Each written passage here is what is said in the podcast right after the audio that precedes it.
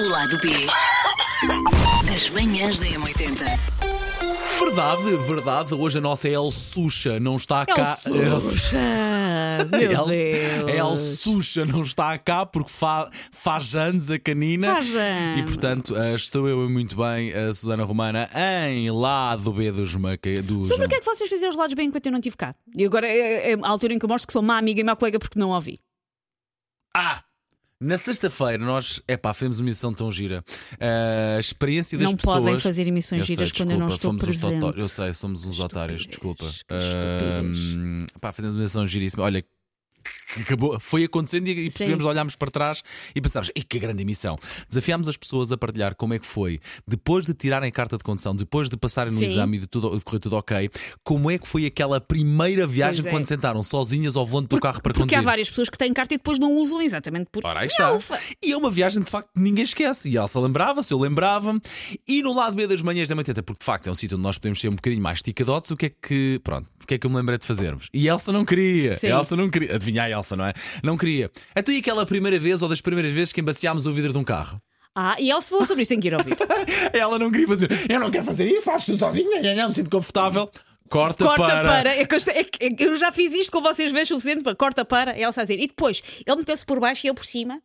E depois não, não sei o quê, depois veio a polícia. Bebé, os pormenores que ela até sabia das man- da, man- da- da alavanca das mudanças, do travão de mão e de como é que embaciava ou não embaciava. Portanto, é ouvir o episódio passado, falámos sobre Ok, isso. ok. Eh, hoje falaremos sobre.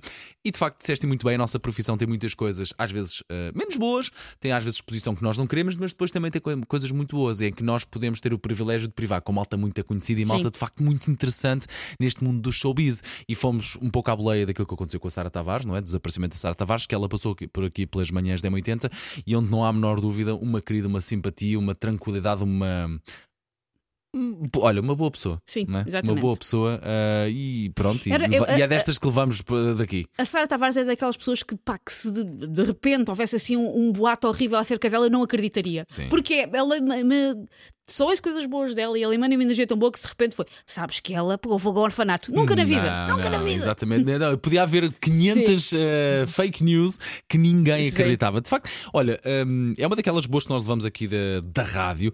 No teu caso, tu, pá, tu enquanto produtora, eh, argumenti- argumentista, guionista, tu já deves ter privado com tudo o que é ator e figura Sim. pública e malta conhecida deste país. Há assim duas ou três pessoas com quem tu não te esqueças. Sabes que eu tenho, uh, ao contrário do que parece, uma péssima memória. Uhum.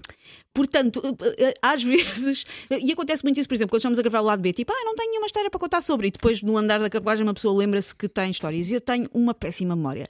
As primeiras pessoas que eu me lembro, porque foi a primeira entrevista profissional que eu fiz assim grande, primeira vez que eu trabalhei cá na rádio e que me atiraram com. Que idade é que eu tinha na altura? 18 anos, 19. Uma miúda. Para, para ir fazer o, o Festival Sudoeste na altura. Para Portanto- fazer entrevistas para o Sudoeste. Portanto, alguém grande já à partida. Um, era uma, é uma banda que cá em Portugal nunca teve assim muito sucesso, que se chamam Elbow, que eu até hoje gosto Ok. muito. Mas, por exemplo, agora quando estive a Londres estavam cartazes a dizer- enormes porque eles vão dar um concerto na O2, que é, sempre- que é só É- o maior sim, recinto sim, sim, do. Reino Unido. É mítica a O2 Arena. E eu fiz-lhes a entrevista e no final, muito nervosa, disse-lhes que tinha sido a minha primeira entrevista. Eles deram-me um abraço e foram buscar uma cerveja. Eles eram impecáveis, são os tipos escoceses. Eu e escoceses, unha Ok, com carne, ok, eu e escoceses. Um, E eu lembro-me que é isso, que, tipo, que eu ia, que tentei ir bem preparada, mas que ia muito nervosa. E de além deles na entrevista terem sido muito simpáticos, ah, é isso. Eu depois disso, a minha primeira entrevista, eles deram um abraço e foram buscar uma cerveja lá, lá aos bastidores. Por isso, muito E, queridos. e não sei se ficaste com aquele filme. É pá, agora é que a entrevista podia começar, porque agora já Pois vi é, que eles agora- gostam de mim. Sim, agora já está. E curiosamente, não vou dizer nomes porque sou uma lady, mas das várias entrevistas que eu fiz nesse Sudoeste, lá está, muito tenrinha, pá, e devo, devo ter feito. Fizeste per- mesmo lá no, lá no recinto, tipo, no na- backstage. nos backstage, Ok. sim. Eu devo ter feito perguntas muito estúpidas, porque da imaturidade normal da, da situação. Ahm, eu devo ter feito perguntas muito estúpidas. Todos os artistas me trataram muito bem, tirando uns artistas que eram portugueses. Os mais desconhecidos de- a nível global. Pois, pois. Os mais desconhecidos que eu entrevistei. Depois diz-me, depois digo-te. É, é- é uma banda que hoje em dia já não existe, mas o vocalista dessa, mas o vocalista dessa banda continua a ser, continua a ser muito conhecido. O Paulo ali a fazer já depois digo-te. Sou tão Ah, mas o vocalista dessa banda continua a ser. uh, Não, não é essa que tu estavas a dizer. Agora, agora que eu percebi. Ah, não, era uma banda de Coimbra e não vou dizer mais para já. E, Ok. hum, e foram os únicos que foram muito estúpidos comigo, porque de resto toda a gente foi muito querida. Carreira curta, lá está, metem-se com a Susana, a coisa corre mal. Ah, e, e olha, eu lembro-me de, de uma entrevista aos Black Eyed Peas, mas na altura, na altura que nós Sim. trabalhávamos na cidade. Eles não- eram tipo a maior banda do mundo em termos de popularidade da altura. Exatamente. Eh, pá, era como se ao dia de hoje eu entrevistasse quase os Coldplay. Sim. Uma coisa assim Sim, desse sim, género, sim. não é? Pá, eu lembro-me de mandarem entrevistar os Black Eyed Peas naquele hotel que é aqui embaixo, o Ritz. O será Ritz, que o Ritz provavelmente, ou, sim. O Ritz. Pá, e eu tive o privilégio de entrevistar o Will I Am, o Tabu, o, pá, não eh, a Fergie e falta-me o nome aqui de um. Também me Eh, falta o nome falta um. o nome de um deles. Mas pronto, tive o privilégio de entrevistar. E o Tozé. E o Carlitos, chamemos-lhe Sim. assim. Opa, a entrevista não é que tenha sido absolutamente a mais profunda de todas, mas é mesmo por isso que tu disseste, porque na altura epá, toda a gente queria eh, Sim. ouvir Black Eyed Peas. Eles estavam com o álbum eh, Don't O Ella Funk. o Ella Funk um, e toda a gente ouvia Black Eyed Peas por todo lado e eu tenho a, plena noção que entrevistar os Black Eyed Peas e estar ao pé dos Black Eyed Peas na altura foi uma coisa absolutamente extraordinária. Levo também uma que foi entrevistar o 50 Cent, mais ou menos pela Sim. mesma altura, que foi também num hotel aqui embaixo, em que aquilo, também me lembro que não foi uma entrevista muito profunda, mas dessa eu lembro de uma particularidade. Em que ele era muito grande. Nunca Pá. chamar o 50 Cent para andar à porrada. Quer dizer, Não. for do nosso lado, vou chamá-lo para a porrada. Sim, Se for para andar sim, à porrada, que pôr- não preferes nunca pôr o 50 Ah, Cent, 50 porque Cent. nunca ninguém quer andar à porrada Pá, com o 50 Cent. Eu lembro, e- e- ele de facto, eu, sabes que eu não sou propriamente o tipo mais pequeno, mas também não sou um armário. Sim. Mas eu eu tenho do alto do meu 1,87m, mais coisa menos coisa, o 50 Cent. Eu olhava para ele para cima e ele não só era muito alto, e é muito Sim. alto, mas como ele era também uma bizarra muito largo, muito maçudo, Ele, sabes? o, o 50 Cent esteve, esteve preso e ele tem.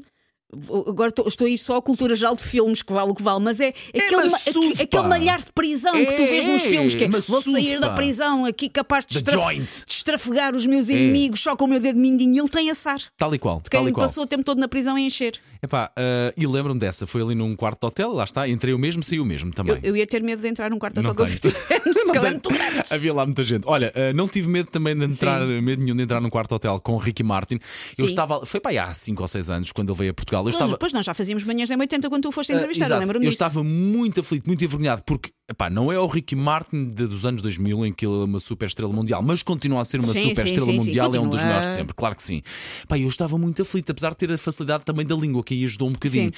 Fiquei O logo- Paulo fala muito bem espanhol. Eu sou daquelas pessoas que fala, SE, por, que fala SE. portunhol, tipo, claramente Mais ou não estou a falar espanhol. E o Mais ou Paulo safa-se melhor do mais que ou eu. menos, mais ou menos. E fiquei logo muito aflito com o manager dele, porque ele- eles cumprem aquela função de, às vezes também de serem Ser maus. os maus da é? fita. Mas, mas são imensas as vezes em que todo o processo te faz achar que falar com aquela pessoa não vai ser fácil. Mas o processo é que não é fácil. As pessoas para chegar até ela é não são exatamente, fáceis. exatamente, que estão ali a fazer o trabalho ou não, às vezes são um bocado mais chatos ou não, mas depois lembro que o, o- manager foi muito chato, sim, mas depois o Ricky Martin, é pá, assim que chega, um, aqueles dentes brancos típicos de sul-americano, logo fica logo encandeada. Toda uma porcelana. Vem com uma chanatazinha com uma calça de, de linho, eu pensei, ok, ele vem super descontraído, pá, muito simpático, com, hum, cumprimentou a equipa técnica toda, Pois. logo Isso faz muita diferença. Sabes, logo aí tirei-lhe mais ou menos a pinta. Ok, este tipo é super humilde, sabe que as equipas técnicas constituem metade dos programas de televisão e metade das entrevistas e de facto depois foi muito simpático. Ah, uma última que leva assim. Epá, desculpa se estou a chatear. Não, não, à vontade, à vontade, Uma última estou- que leva assim também de. Olha, levo daqui desta profissão. Foi quando entrevistei o António Fagundes. Eu lembro, tipo, por razões que não interessa agora voltar a repetir, mas tive que fazer o António Fagundes, não por minha culpa mesmo, mas tive que fazer o António Fagundes esperar quase uma hora por mim aqui na rádio à espera que eu o entrevistasse. Ele esperou. Uh, um senhor, e pá, e depois foi entrevistar o António Fagundes, Sim. que é só o rei do gado, que é só uma das figuras mais míticas das Que, novelas que, é brasileiras. daque- que às vezes não te acontece, às vezes ter uma espécie de experiência extra-corpo, quase estar a pensar, isto não pode estar a acontecer porque isto é demasiado fora de- do normal. É, é, é, é, é, esse dia eu não esqueço, claramente, por motivos, lá está, não interessa aqui dizer o porquê, mas entrevistar, chegar uma hora atrasada, António Sim. Fagundes, pá, ele esperar por mim. E depois ter uma simpatia Sim, na sim, entrevista e eu depois ter a noção, oh, pá, estou a entrevistar o António Fagundes. É como entrevistar o. hum, Deixa-me.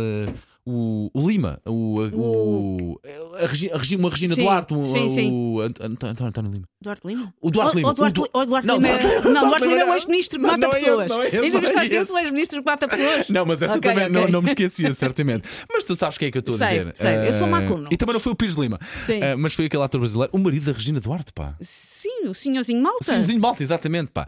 Eh, tive. eh, epá, sim, foi uma, é uma daquelas que, que guardei, uma simpatia. Veio com a namorada também muito mais nova, mas uma querida Sim. e, e muito simpática. E pronto, e falou sobre o backstage de. Ah, e outra que não esqueço, eu não sei se esta já não estava contigo. Jim Kerr, do vocalista do Simple Minds. Não, eu, eu lembro que tu teres entrevistado, mas eu ainda não estava cá. Tinha ali um homem que tá, teve no Live Aid e que estava Sim, a privar coisas que ele falou com, com, com o Nelson Mandela, que o Nelson Mandela pergunta-se: e a Whitney Houston é gira? É Tão bom. verdade, porque a Whitney Houston é gira. E ele depois diz: sim, sim, é muito gira, é muito gira. Portanto, sabes, é daquelas que. Eu, eu acho que há uma certa correlação, não há de ser verdade para todos, mas entre ter esse género de disponibilidade e ter carreiras longas. Porque se tu tens mau feitio, eh, eu acho que isso dinamita de alguma maneira O que está à tua, eh, o volta, está à tua é? volta. E a própria forma, a simpatia com que as pessoas depois te ajudam, Sim. os músicos, a forma como tocam A contigo, própria, não é? a própria energia que tu imprensa. tens para as coisas. Se tu estás sempre a ser super tóxico, isso é mau para quem está à tua volta, mas é mau Claro para ti sim, claro também. claro sim. Não é- este, este mundo já é, este meio já é complicado que chegue. Pode não haver, lá está, uma relação intrínseca de ter mau feitio e ser má, é pá, ser mau e depois uma carreira longa, mas a Sim. verdade é que se calhar quando se faz essas contas, é pá, e olha, pode parecer uma ilusão, mas vê o Chris Martin e os Coldplay. Sim. Eu não conheço lado nenhum, não fa- mas aquilo que nós vemos é que é uma banda que luta pelo planeta, que está sempre com a uma vertente mais Sim. solidária. E pá, e são super bem, já cá andam, vai para 25 anos. Eles estão desde Sim, sim, 97, sim, sim. 98, não é? E sempre no auge. Se calhar existe uma, uma ligação de facto nisso. E aquela banda que tu entrevistaste no Sudoeste. Já te vou dizer quem são. Ok, até já. O lado B das manhãs da M80.